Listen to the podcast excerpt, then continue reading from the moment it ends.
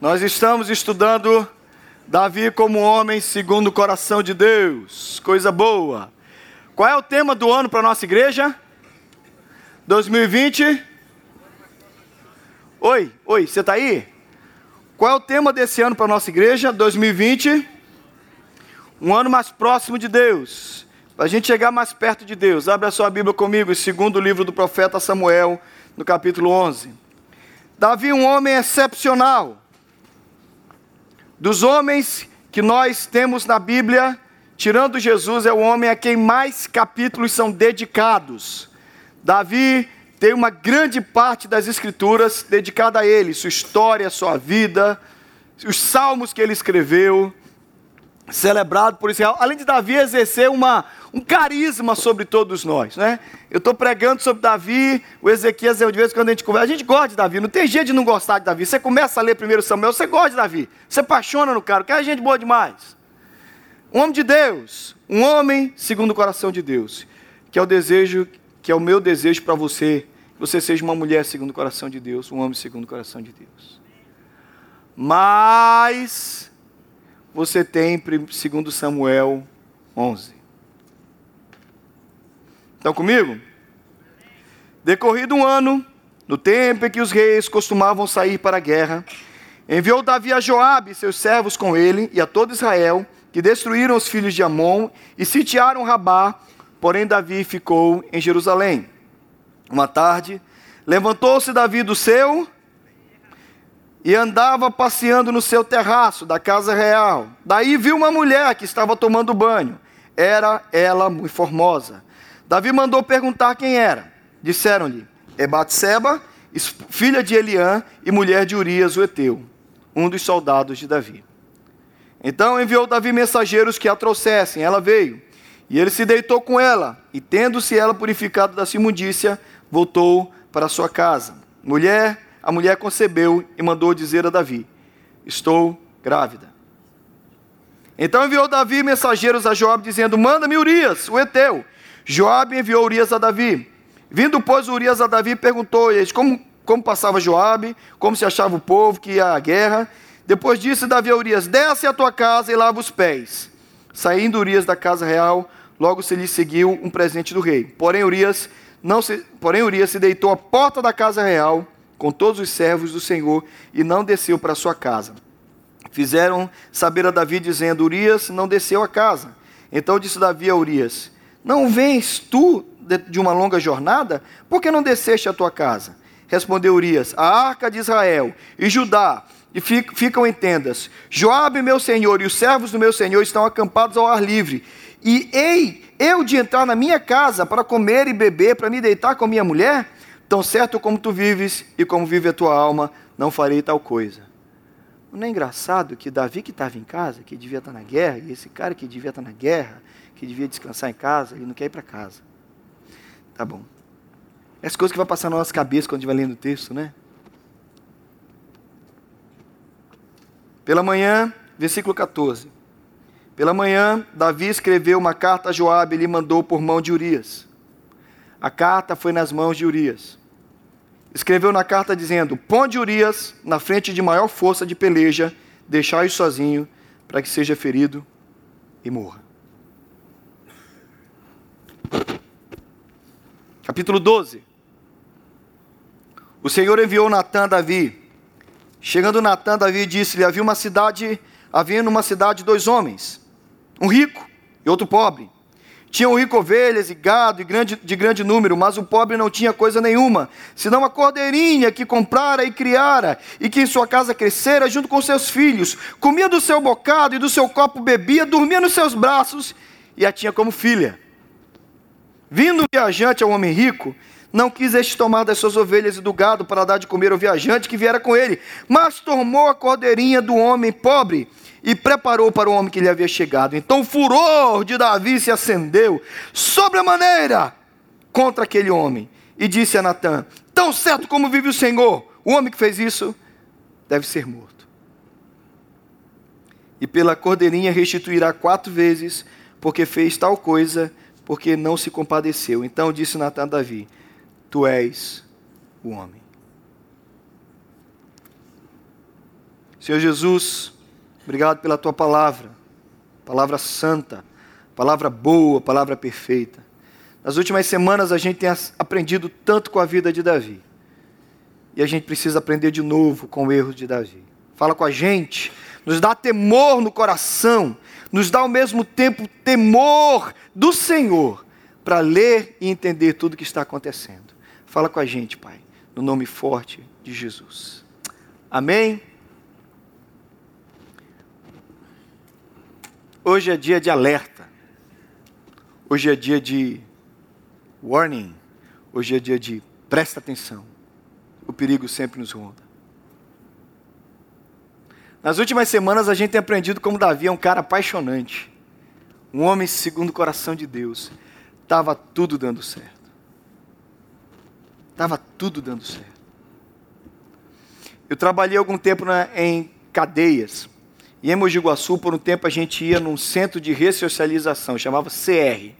O centro de ressocialização é o último período que o cara fica para sair. Ele veio por, depois de um longo período prestando a, o, o, preso, e quando acaba o período dele, esse centro foi criado pelo governo de São Paulo, ali, na, ali no entorno de Campinas. Esse, esse centro é para você passar por ali e dali você começa, às vezes, estar. Tá trabalhando durante o dia, dormindo à noite na, ali na, na, prisão, mas é um tempo, é um período de ressocialização, o sujeito está sendo reintegrado à sociedade.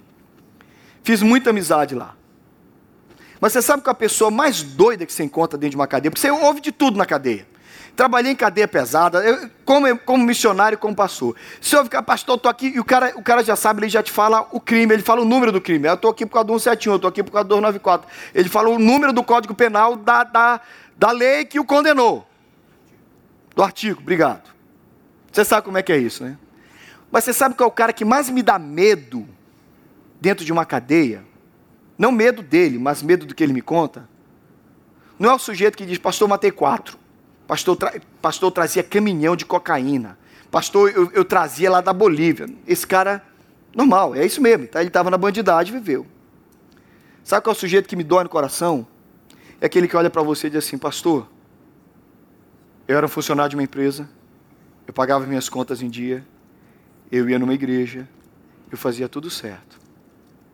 Num dia, numa discussão com uma pessoa, eu tive 10 segundos de ira e matei um cara. Esse cara nunca matou ninguém antes. Esse cara nunca vai matar ninguém depois. Um momento singular na vida dele, pontual, único. Um momento de transtorno, 10 segundos de bobeira. E ele está ali preso para sempre, ou por muito tempo.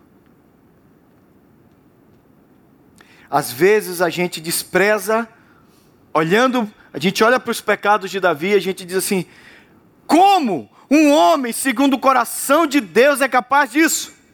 Não é verdade? Aqui, irmãos, deixa eu começar, deixa eu introduzir uma coisa nesse sermão aqui, na introdução do sermão. Nós não estamos aqui para malhar Davi, porque Davi já se acertou com Deus. Davi já está com Jesus. A gente está aqui para prestar atenção na nossa vida. Cuidado para não pregar esse tempo aqui todo, a gente sai daqui dizendo, Davi, hein? Irmão, não fala Davi não, eu quero sair daqui dizendo, mas o Thales, hein? A gente tem que olhar para nós. Aqui não é para você olhar para Davi e criticar Davi. Porque Davi já pediu perdão, já foi perdoado, já está com Deus. Aliás, o primeiro texto que eu li sobre Davi foi Atos 13. Tendo Davi cumprido nos dias o que ele deveria ser feito, está com o Senhor, está com Deus. A gente precisa olhar para nós. Esse sujeito lá da cadeia que em 10 segundos de bobeira matou alguém, me lembra você e eu.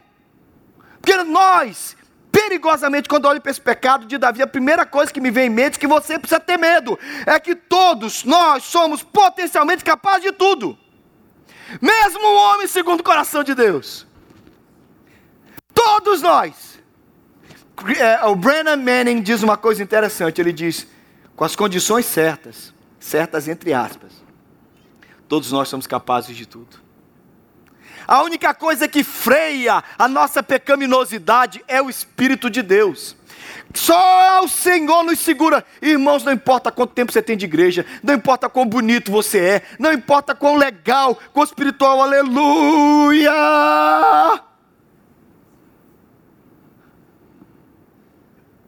Todos nós somos perigosamente capazes de tudo. E o que mais me dá medo não é você que está balançando a cabeça comigo dizendo amém. Quem me dá medo é você que eu vi, ah, pastor, eu não. É? Todos nós. E às vezes eu, eu, eu, vivo aconselhando pessoas, o que eu mais ouço é, pastor, eu achei que eu nunca seria capaz de fazer isso. Pois é. E é por isso que a gente cai. É por isso que a gente cai, porque a gente acha que a gente não é capaz. A gente é capaz, irmãos, nós somos. Enquanto a gente mora aqui, ó. Nós somos capazes de tudo. E é só a graça e a misericórdia de Deus que nos protege. Para quem está estudando sobre a carne, obrigado. Para quem está estudando sobre a carnalidade do grupo de conexão, você vai entender.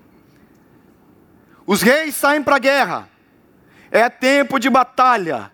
Davi está estruturado, o reino está bem, ele pode mandar Joabe para a guerra, ele fica em casa e quando todo mundo está na guerra, Davi está dormindo de tarde. Depois você acha ruim quando eu digo que ruim, dormir é ruim. De tarde Davi está na cama. O que que Davi está fazendo na cama dele de tarde? Irmãos, os dias de tranquilidade às vezes são mais perigosos que os dias de, de guerra. Porque no dia de guerra você está ligadão. Cadê? Vem. Cadê o demônio? Pá! Cadê Satanás? Toma! Em nome de Jesus. Quando o negócio acalma, a gente. Ah! Tá tranquilo. Tá favorável. Aí você pensa assim, tá tudo jóia. Aí você diz, uhul! Davi levanta, tranquilamente, pacificamente, meu reino está bem, as batalhas estão sendo ganhas, estamos em vitória, fiz um tabernáculo para Deus, e Davi vai para o terraço, para a varanda, e ele olha e vê Batseba tomando banho. Pensa comigo, irmãos, que é que Davi está fazendo de tarde no terraço, passeando, olhando a mulher dos outros? Eram dias tranquilos, perigosamente tranquilos. Todos nós temos um terraço.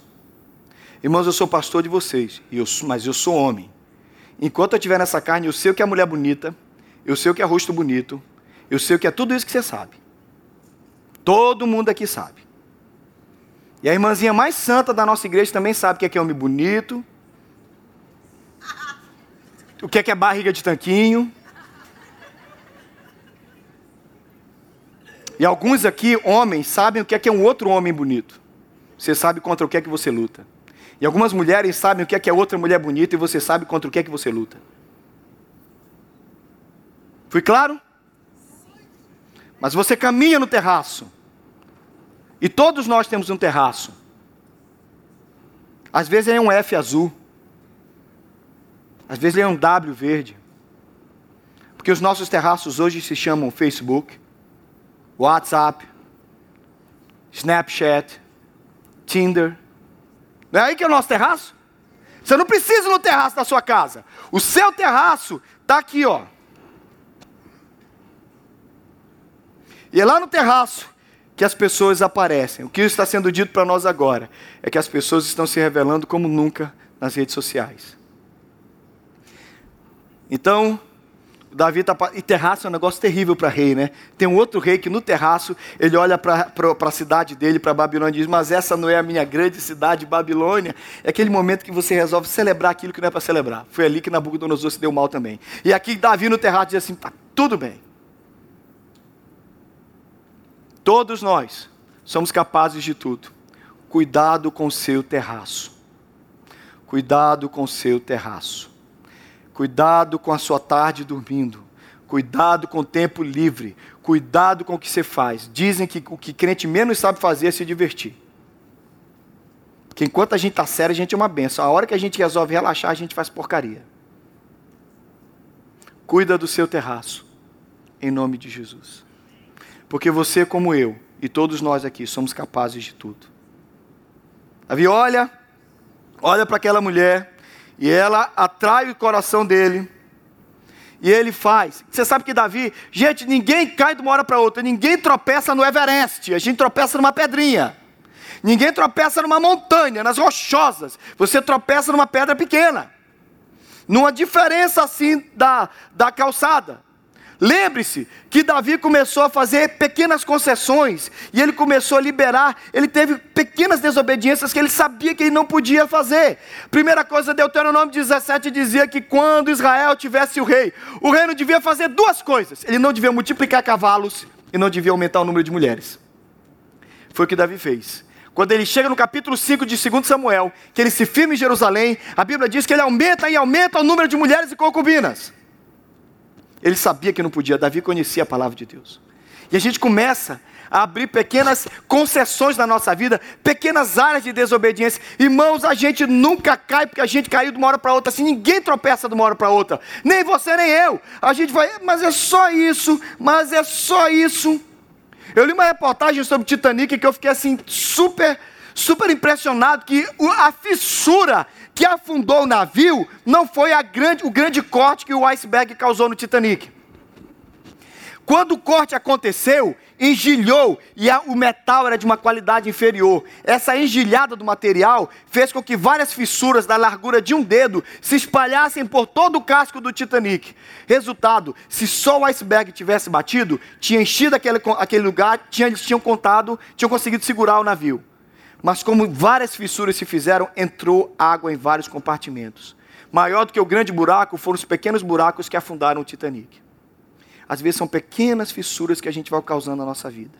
Mas é só isso. Ah, mas é só isso. Mas eu só estou fazendo só. Mas entendeu como é perigoso para você e para mim? Como a gente vai vindo pequenas áreas de desobediência na nossa vida. Aí quando chega grande desobediência, a gente diz: Meu Deus, mas pastor, eu não sei como eu fui capaz de fazer isso, mas você não chegou lá. De uma hora para outra. Irmãos, ouçam, porque eu falo para vocês e falo para mim: ninguém se desvia de uma hora para outra. A gente se desvia aos poucos.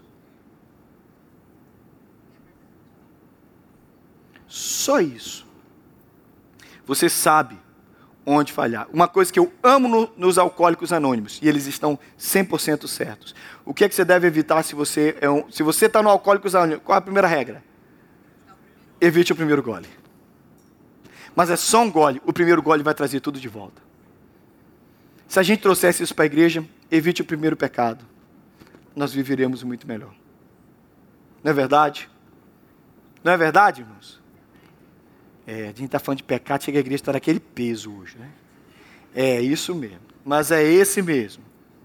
É esse o Espírito. Aceita o que o Espírito Santo está fazendo com a gente hoje. Sabe qual é o nosso grande inimigo? Uma frase. Fala, oh, fala comigo, fala comigo. Eu mereço. Não é terrível? Porque a gente gosta de usar essa frase. Ah, hoje eu mereço. Você engorda porque você merece. Irmão, você vem falar para mim, eu sei que é engordar, emagrecer, engordar, emagrecer, engordar. Eu já eu brigo com a banca. Irmãos, eu sei que até o último dia da minha vida eu vou brigar com peso. Eu mereço. Eu sei que eu mereço. Eu mereço comer isso. Eu sei que eu mereço comer isso, mas eu não vou comer. Eu engordo porque eu mereço. Ontem eu fui almoçar com o Emerson e. Cadê o Emerson? Está aí o Emerson e a Elaine? Fui almoçar com Emerson e a Elaine. Ai, o Elaine fez uma comida maravilhosa. E aí a gente comeu uma delícia. Eu fervi com as duas filhas, a, Lorena e a Laura. Lá brincamos. Saí de lá, barriga cheia, cansado. Para variar, tinha dormido um pouco. O que é que eu mereço? O que é que eu fui fazer? Eu fui correr, corri, corri 8 milhas. Porque eu não mereço dormir. Eu corri 8 milhas ontem à tarde. Gastei tudo aquilo, viu, Elaine? Todo aquele macarrão e feijão que você me deu. Porque eu não mereço. Eu não mereço nada, eu mereço o inferno. A psicologia chama isso de falso conforto. É o falso conforto. Você se dá. É assim que a gente se arrebenta.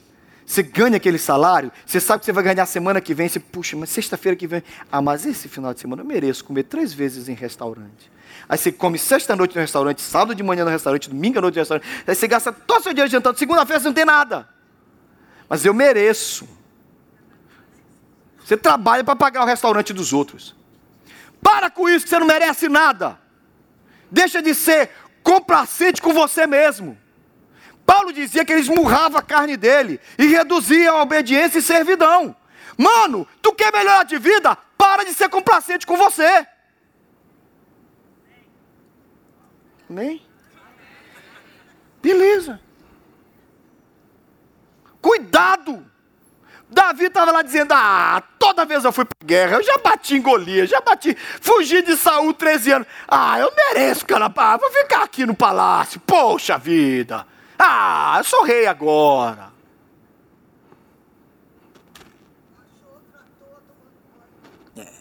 É. Dela eu falo já já. Parte dela está chegando. Posso falar, já que você tocou no ponto dela, né? É verdade, meu, só não esqueça, cuidado, viu? E o que, que ela está fazendo tomando banho? Não, o negócio é que dava para ver. Não, ela pode tomar banho com o marido na guerra. Não é porque o marido está na guerra que ela vai parar de tomar banho. Não é essa a questão, né? Pode tomar banho. Toma banho com seu marido vai para a guerra, não toma mais banho, está proibido, não, não. O problema não é esse. O problema é que ela está tomando banho onde dá para ver. Você conhece aquela história que eu sou responsável, eu não sou responsável pelo que você pensou de mim. Tem uma história aqui entre nós que a gente fala assim mesmo. Eu me visto como eu quero. Se você achou alguma coisa na minha roupa, o problema é seu. É assim mesmo?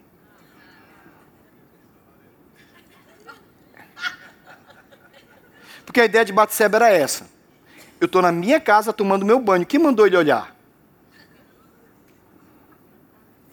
É. Eu preciso cuidar da minha pureza também. Mas eu preciso vigiar da pureza do outro. Irmãos, isso é uma área extremamente difícil para todos nós, para todos nós. Nenhum santo, talvez aquele bebê que está ali no colo do irmão, dá um desconto para o bebê. Mas o resto aqui presente, todos nós temos que vigiar. Porque todos nós podemos ser pedra de tropeço.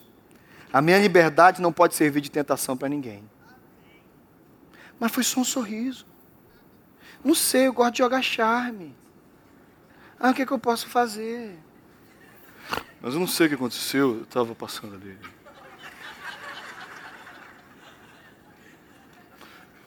pregar a palavra hoje, irmãos. Davi foi para lá. Vocês vão rindo, né? Todos nós somos capazes de tudo. Todos nós somos capazes de tudo. Um pouquinho de vigilância de Batseba, isso não teria acontecido com ela.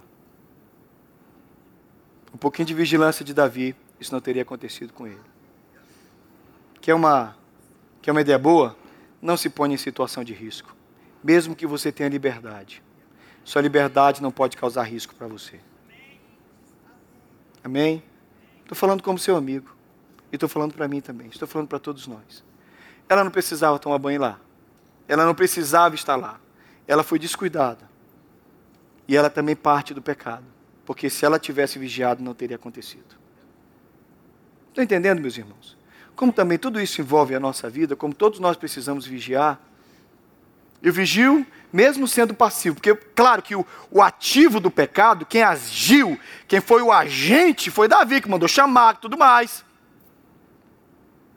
Mas, irmãos, para tudo tem uma resposta não. E ela podia ter dito não. Mas era o rei. Lembre-se que anos depois, uma filha de Davi, chamada Tamar, vai ser forçada pelo irmão chamado Aminon. Isso tudo é fruto do pecado de Davi. Aminon chega para ela e diz: Deita comigo. Ela fala: Não, você é meu irmão. Nós não fazemos assim. Não interessa. Então pede para o meu pai. Nós somos irmãos por parte de pai. Tamar brigou. Tamar foi estuprada. Batseba não. Batseba não. Nós precisamos vigiar. Todos nós. Porque às vezes a minha liberdade serve de tentação para o outro. Você se veste como você quiser. Sim, mas seu, o seu vestimento tem um padrão cuidar da mente e do coração dos irmãos também. Ah, pastor, então vou andar de saia, cabelão. Deus, irmão, você não vai andar com roupa nenhuma, que a gente não prega isso aqui, não. A gente prega a pureza. É a melhor forma. Amém? E você, meu irmão? Também. Porque teus irmãos estão usando umas calças tão apertadas agora. Que acho que fica com voz assim depois, porque vai apertando tudo.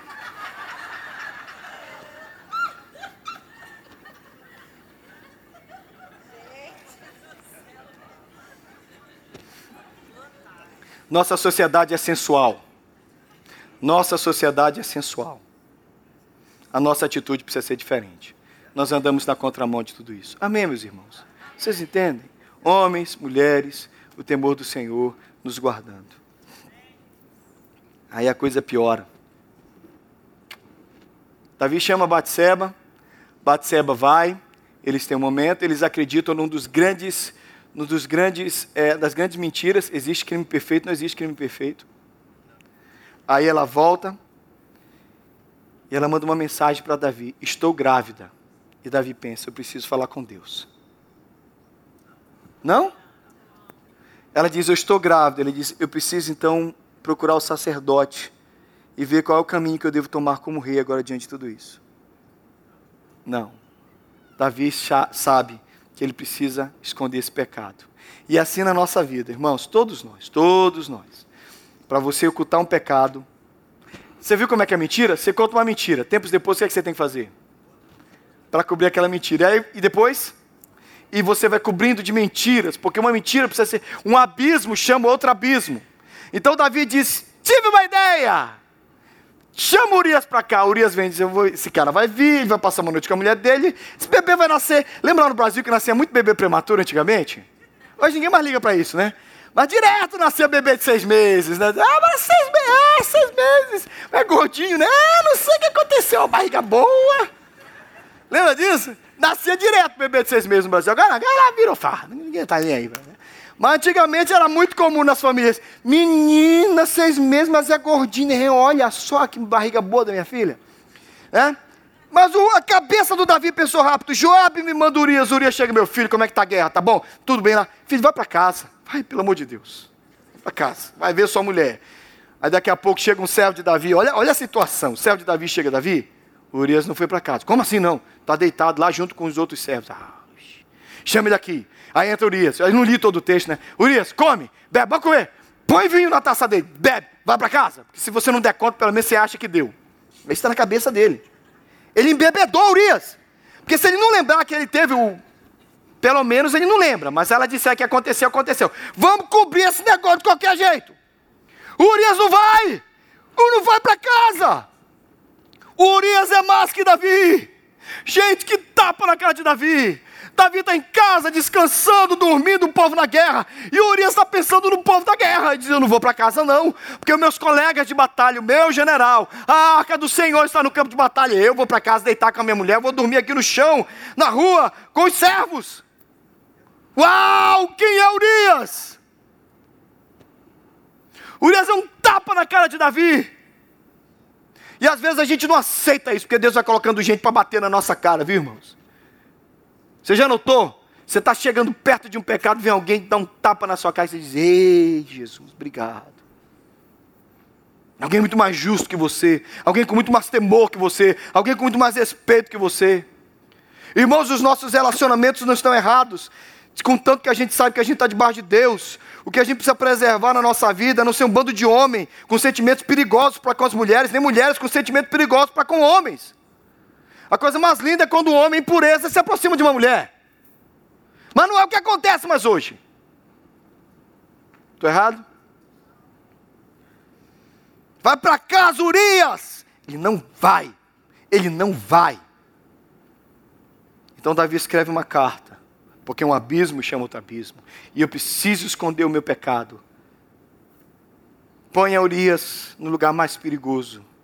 Ele precisa morrer. Os teólogos dizem que ninguém ficou sabendo do pecado de Davi. Sabia disso? Na época de Davi, ninguém ficou sabendo. Foi tudo abafado. Mas nós estamos aqui dois mil anos depois falando, não, três mil anos depois falando. Davi se levanta, manda Urias, e Urias leva na mão o atestado de óbito dele. Ele está levando na mão o atestado de óbito dele, ele vai morrer ele vai morrer. Ele morre no campo de batalha. Se você. Alguém, por favor, me ajuda? O que é que diz a última frase do capítulo 11 de 2 Samuel? Última frase do capítulo 11, capítulo que a gente leu. 2 Samuel, capítulo 11. Qual é a última frase? Todo o capítulo 11 conta o que Davi fez, mas termina assim dizendo: Porém, o que Davi fez foi mal aos olhos do Senhor. Irmãos, o pecado do adultério não é maior que nenhum pecado. Nós não estamos falando de adultério, nós estamos falando de pecado. Porque todo mundo aqui sabe o que eu estou falando. Jesus disse: se você olhar, cobiçou, já fez. Anos se passam, não, mas se passam quase nove meses. Porque ainda não nasceu o bebê. Aí vem Natan falar com Davi. Rei, hey, Deus mandou uma mensagem para você. Ou, na verdade, é uma situação do, do reino, ok? Um homem aí que tinha uma ovelhinha, que ele cuidava com todo carinho, com todo amor. Tinha um vizinho que era muito rico, tinha muita ovelha, mas o vizinho recebeu um visitante, não quis mexer nas suas ovelhas. O que ele fez foi pegar a do pobre e matou e deu para o visitante Davi, transtornado. Davi dá a sentença. Deus faz Davi dar a sentença. E Deus muitas vezes faz isso conosco. Esse homem tem que morrer. É por isso que Davi vai ficar morrendo de medo de morrer depois. Esse homem tem que morrer. Rapaz, Natan, cabra macho, viu? Eu não sei não. Eu morro de medo de estar numa posição de Natan. Porque você confrontar o rei naquela época, né? Bastava o rei dizer, como é que é? Olha, o último que tentou não deixar esconder esse pecado morreu na guerra. Mata Natan. Davi não podia mandar matar, matar Natan? Claro que podia, já matou o marido da mulher. Matar o profeta tá fácil. Tu és este homem, ó rei. Olha para mim, irmãos. Olhem para mim. Todo mundo aqui peca, inclusive esse com o microfone. Mas nós precisamos entender que o pecado na nossa vida não deve permanecer. Amém? Senão a gente vai viver para proteger o nosso pecado, e esse não é o chamado de Deus. A gente vive para servir a Deus, não para proteger o nosso pecado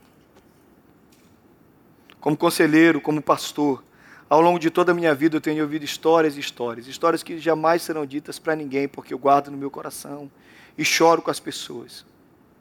Irmãos, a questão, entenda, não é se os outros vão saber, porque acaba ninguém sabendo muitas vezes, porque muita coisa oculta vocês nem sonham que acontece na vida da pessoa que está sentada do seu lado aí no banco.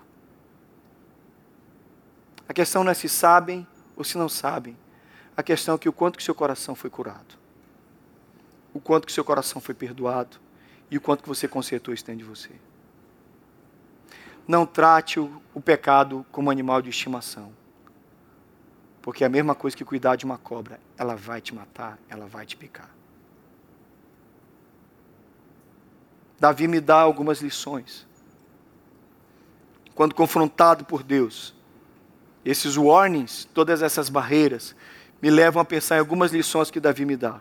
E eu quero fechar com elas. Tu és este homem, ó rei. E nessa hora, Davi volta a ser homem segundo o coração de Deus.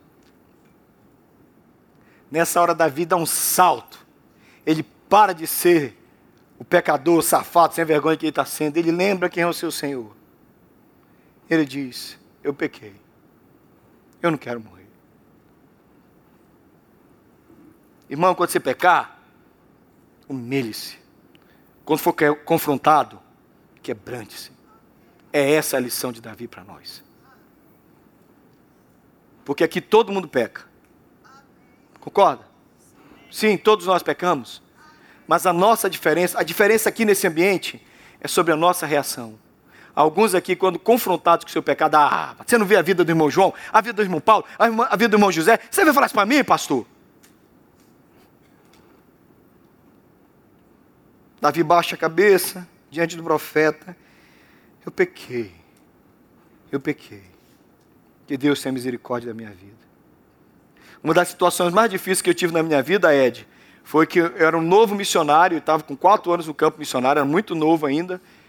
E eu e o, o, o, o Gilberto fomos confrontar um homem. E a gente tinha uma lista de coisas que a gente ia confrontar aquele rapaz rapaz orgulhoso, teimoso. E tudo que a gente falava, ele dizia, isso aí não, isso aí foi o rapaz. Ele me provocou, foi por isso que eu falei isso. Mas e essa situação que aconteceu na cozinha aqui da missão? Mas aquilo que aconteceu na cozinha, deixa eu explicar. Ele explicou tudo, tudo. Nós tínhamos uns 10 pontos com ele, os nove primeiros pontos ele refutou, batendo de frente com a gente. Nós éramos membros do concílio, naquela liderança da base. Aí chegou o décimo ponto e disse mesmo. E aqui o décimo ponto, é e ele já estava feliz da vida. No nono ponto ele já tinha batido, ele já estava quase com um sorrisinho no canto da boca. Aí chegou o décimo ponto. Aqui diz que você é um argumentador quanto mais e que você não aceita os seus defeitos. Aí ele falou: Não, isso é verdade. Quando ele falou isso é verdade, eu olhei para ele e disse: Então todos os outros nove são verdade também. Nós temos essa capacidade de argumentar para justificar os nossos pecados. Mas, biblicamente, é só o sangue de Jesus que nos justifica. Davi não é melhor nem pior que a gente. E cuidado você, porque eu sei que acontece, eu sei como é que o, o diabo age numa pregação como essa. Você está ouvindo a pregação e vai dizer, graças a Deus eu nunca traí a minha esposa. Você não paga suas contas em dia, seu safado. Estou falando com você mesmo. Ah, mas graças a Deus eu nunca traí minha esposa e nunca deixei de pagar minhas contas. Mas você é um fofoqueiro. Você fala da vida dos outros, impiedosamente. Deus está falando é com você. Ah, mas eu não falo mal de ninguém, eu nunca traí meu marido, e eu também nunca, nunca deixei de pagar minhas contas. Eu, olha, mas você tem inveja. As pessoas ganham alguma coisa, se olha porque. Ai, nem para quebrar logo. Você acha que não tem isso aqui, irmãos? Você acha que não tem isso aqui? Você acha mesmo que não tem? A pessoa ganha e diz: nem para bater. Carro novo. Nossa, podia bater. Meu Deus, eu não tenho. Estou com esse carro velho faz um tempão. Eu não estou pregando sobre adultério, irmãos. Eu estou pregando sobre pecado. Porque o diabo vai agindo assim, né? Davi adulterou, Davi matou. Eu não mato, eu não adultero. Ah, é? Você deseja o mal de uma pessoa que você nunca perdoou. Aquela cunhada, porque cunhada é a pessoa preferida para a gente odiar, né? A gente adora odiar cunhada. Não sei para que inventaram cunhada. A gente não devia ter cunhado, porque a gente adora odiar cunhado. Fala sério, gente. Não é? é eu, sogra, é, outro dia eu vi isso aí, é sogra coral. Nunca eu tinha escutado essa, sogra coral. Sogra coral é interessante, né? Dá um pulo para trás aqui. Mas a gente, você tá aí. Você não mata, você não adultera, você não rouba, você não fala mal de ninguém, mas você vive com ódio daquela cunhada, que você deseja o pior para ela. Irmão, você é tão pecador como Davi. E a gente precisa ter temor de Deus. Irmãos, os anos estão passando da minha vida e eu estou apanhando tanto que eu estou aprendendo algumas coisas. Deixa o Rodrigo ouvir isso não, porque o Rodrigo é da teologia, ele é jovem, ele vai aprender depois. A gente, a gente fica falando assim, Deus é santo, santo, santo. Aí fala assim, ah, Deus, Deus, é verdade, a teologia ensina que Deus é 100% santo e Deus é 100% justiça. É claro que não, não tem confronto entre a justiça de Deus e a santidade de Deus, é verdade. Mas deixa eu dizer uma coisa, quem grita lá no céu, santo, santo, santo, são os anjos que são santos. Aqui a gente grita misericordioso, misericordioso, misericordioso. Que o nosso, o nosso top aqui é mais embaixo. A nossa pancada aqui é no chão. Vamos lembrar disso. Não é que eu não defendo que Deus é santo, mas se existe uma coisa que eu me apego é a misericórdia. Porque só que me, porque se for só a santidade de Deus, eu sei para onde eu vou. Vem. O que, que eu fiz? Volta aqui, tio.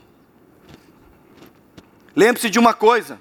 Se você pecou, humilhe-se. Se você foi se você foi confrontado, quebrante-se. Ouviu a palavra de Deus agora de manhã? Deus falou com você, querido, em nome de Jesus, aceita e pede perdão e toca para frente. Lembre-se também que as consequências fazem parte da cura. Não dá para fugir de todas as consequências. Talvez ninguém soube, graças a Deus. Ninguém vai saber. Amém. Mas a única consequência que você consegue imaginar é as pessoas saberem, essa não é a pior consequência. As consequências estão aqui com a gente todo dia. Natan fala assim para Davi: A espada não vai se apartar da tua casa, e a tua família vai sofrer por isso. O filho mais bonito de Davi se chamava Absalão. O que é que Absalão faz? Um golpe de Estado, quase tira o reino de Davi e é morto pelo general de Davi, Joabe. Aminon e Tamar, dois filhos de Davi numa, numa relação incestuosa. Não tem jeito de fugir das consequências. nós vamos sofrer por elas. Mas a graça de Deus é que, mesmo nas consequências, eu sou curado. Não dá para comer três barras de chocolate e depois não ganhar barriga.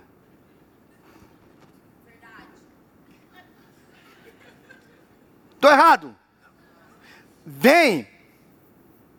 Mas graças a Deus, dá para fechar a boca depois. Amém. Última coisa. Coloque toda a sua esperança na misericórdia de Deus. Davi escreve um salmo nesse momento. Qual é o salmo de Davi? O salmo relacionado a esse momento da vida de Davi. Salmo 51. Salmo 51. Depois ele escreve o Salmo 32. Olha para cá. Deus é santo. E por isso ele não aceita pecado mas se agarra na misericórdia de Deus. Leia a Bíblia como eu leio, e você vai ver que você só é salvo pela misericórdia, compaixão e amor. Tem a palavra lá no hebraico, recede, chacede, depende de quem está escrevendo, que fala que aquilo que a gente celebra na Bíblia, porque Deus é bom e a sua misericórdia dura para sempre. Porque Deus é bom e a sua misericórdia dura para sempre. A mulher dá luz ao menino. O menino está entre a vida e a morte. Lembra do texto? Davi se ajoelha. Davi, Deus, não deixa a criança morrer. Deus, eu pequei, não deixa a criança morrer. Deus, eu pequei, não deixa a criança morrer. Deus, eu pequei, não deixa a criança morrer. Davi apostava, desculpa usar uma linguagem do jogo, mas é uma. Davi apostava todas as fichas deles na misericórdia de Deus. Porque ele sabia que Deus era santo, mas ele sabia que na misericórdia sempre tinha uma saída para ele. Tem misericórdia, tem misericórdia. Aí o pessoal está vendo Davi lá, Davi jejua, Davi não come, Davi não toma banho, Davi não passa óleo na cabeça, Davi está lá chorando, mas a criança já morreu, os homens ficam tensos, preocupados, e eles estão ansiosos. Davi, ó, o que é que aconteceu? Morreu a criança, morreu. Davi levanta, toma banho, lava o rosto, passa o óleo, entra na casa de Deus, adora, vai para casa e come. Os caras falam, como assim? Agora é hora de plantear, não, não é hora de plantear, não. Estava pedindo a misericórdia, agora não tem mais o que fazer. Davi acreditava demais na misericórdia de Deus. Sabe o que, é eu tenho visto na vida de vocês, na minha? É que tem situação que está perdida, destruída. Finanças, casamento, saúde. Mas alguém dobra o joelho e diz: Tem misericórdia de mim. É por isso que eu estou dizendo: não adianta Senhor ser santo, nessa hora não dá para pedir para Deus ser santo. Você tem que pedir misericórdia, irmão. Santo, grita anjo que está no santo dos santos. Você pede misericórdia. E eu também. É de gente que conta para mim história de pastor, estava no fundo do poço, ajoelhado na minha desgraça, chorando na minha miséria, rolando na minha lama. Eu disse, Senhor, tem misericórdia de mim. E Deus teve misericórdia. Eu estou aqui para te lembrar que o Deus Santo é um Deus de compaixão e misericórdia. E que no choro, na lágrima, na desgraça de Davi, ele diz: Tem misericórdia de mim, Senhor. E aí que entra a coisa mais doida da história. É que o rei vai nascer de Batseba. Quem é o próximo rei depois de Davi? Quem é a mãe de, quem é a mãe de Salomão? Por quê? justamente a adúltera, justamente a pecadora. Deus não está endossando o pecado, mas a misericórdia está gritando para você e para mim. Porque meu coração é de compaixão também. Muitos de nós aqui somos histórias quebradas. Talvez você está no segundo casamento, talvez você está no, no final de uma relação. Não sei onde você está agora. Você deixou um monte de coisa mal acertada no Brasil e você diz: minha vida está perdida. Não. Porque a vida de Batseba não estava perdida, nem de Davi. Apesar de toda a desgraça, a misericórdia grita, a misericórdia se eleva. E não importa se começou errado, Deus pode consertar e fazer dar certo. Eu queria muito poder dizer que só vai dar certo que começou certo. Tem muita coisa que começou errada. E Deus foi fazendo dar certo. E Deus foi estruturando. Você que está aí gritando, isso é coração de pastor. Eu sou filho de um homem, que eu nem sei o nome, com a minha mãe que nem lembra quem foi. O que é que eu posso ser? Um homem de Deus, meu irmão. Ah, pastor, mas a gente está nessa relação aqui complicada, eu ia. Quantos casais abençoados numa igreja começaram uma noite de festa, em que eles transaram na primeira noite como dois safados pecadores. E Deus foi, resgatou, transformou, são bênçãos na igreja. O reino de Deus está cheio de gente assim. Eu quero lembrar vocês que eu não estou pregando para os santos, eu estou pregando para os pecadores como eu. E eu prego com lágrimas dos olhos, lembrando que todos nós precisamos da misericórdia de Deus. Porque todos nós temos a nossa terraço, todos nós temos a nossa varanda, todos nós temos o nosso banho perigoso. Todos nós já tomamos o nosso banho perigoso. Todos nós já demos um passeio na varanda. Mas o Deus misericordioso nos perdoa. Você não precisa viver no pecado. Você pode viver na graça de Deus. Deus perdoou Davi. E ele continuou sendo um homem segundo o coração de Deus. Sofreu as dores da consequência. Deus perdoa você. Aceite o perdão. E vai viver para Deus. Em paz. Não é fácil olhar para Davi, Senhor. Um homem segundo o teu coração. Cometendo alguns atos terríveis, como o adultério, a mentira, a traição, o assassinato.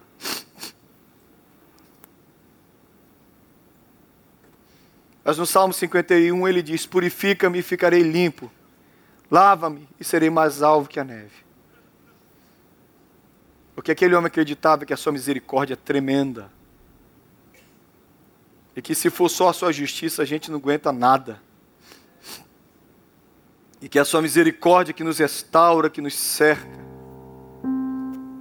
e que a única razão para a gente estar aqui nessa igreja é porque o Senhor é bom e a sua misericórdia dura para sempre. E o Senhor não muda. Deus, eu me levanto no meio dessa congregação de pecadores, do qual eu sou maior. E esse grupo de pecadores, redimidos pelo sangue de Jesus. Todos nós que já passamos um dia pelo terraço, já, andamos, já tomamos aquele banho perigoso necessariamente não no adultério, mas em todas as outras áreas perigosas fofoca, mentira, roubo, lascívia, cobiça, inveja. Mas misericordiosamente o Senhor tem nos perdoado. Senhor, assim como o Senhor mudou a vida de Davi, muda a nossa vida. E nos dá esperança de viver para o Senhor, para a tua glória. Em nome de Jesus. Eu era adolescente. E eu vi um pastor velhinho pregando sobre a última parte da vida de Davi. Era um homem, pastor muito velho, pastor Gidalfo, da Igreja Batista Sião, um idoso. E ele conta que no final da vida, é importante dizer que ele é idoso porque ele pega da, da fase idosa de Davi. Davi, no final da sua vida, fica com muito frio e coloca uma das mulheres mais bonitas de Israel para dormir nos braços de Davi, uma sunamita. A sunamita passa a dormir nos braços do rei para aquecê-lo. Mas a Bíblia diz que Davi não a possuiu. Eu lembro desse pastor velhinho dizendo: Cuidado para você não achar que Davi não a possuiu porque ele era impotente sexualmente. Davi não a possuiu porque ele aprendeu a lição. Chega de mulheres na minha vida. Aprenda a lição.